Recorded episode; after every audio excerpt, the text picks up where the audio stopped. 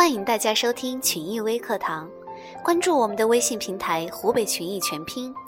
员工越快乐，他们的工作效率就会越高。这不仅仅是理论上的判断，最近的研究也证明了这一点。如果员工不快乐，或许他们看起来是忙忙碌碌的，但他们的工作效率却可能并不高。杰西卡·普莱斯琼斯表示。人们对工作的专注程度和快乐之间存在较大的差异。杰西卡目前担任一家人力资源公司的首席执行官，并著有《快乐工作：充分利用心理资本以获得成功》一书。快乐的员工会在工作中投入更多的精力，工作更长的时间，并且效率更高。他们在自己的工作岗位上的任期是不快乐员工的两倍。而且他们的日均工作时间也要比不快乐的员工多出百分之二十。要使员工感到快乐，某种程度上可以通过人造快乐的方式来实现。在二零零四年的 TED 大会上，哈佛大学心理学教授丹吉尔伯特提出，人们有能力创造属于自己的快乐。当我们无法得到某种我们想要的快乐时，至少我们还有人造快乐。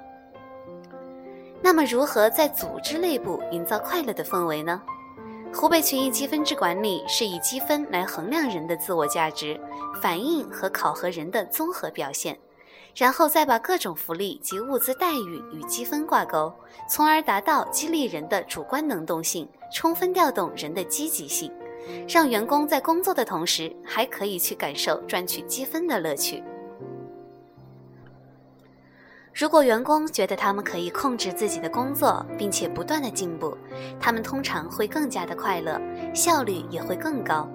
积分制管理对于奖分的范围很广，连平时在公交车上让座、参加社会的好人好事，这些都可以申请奖分。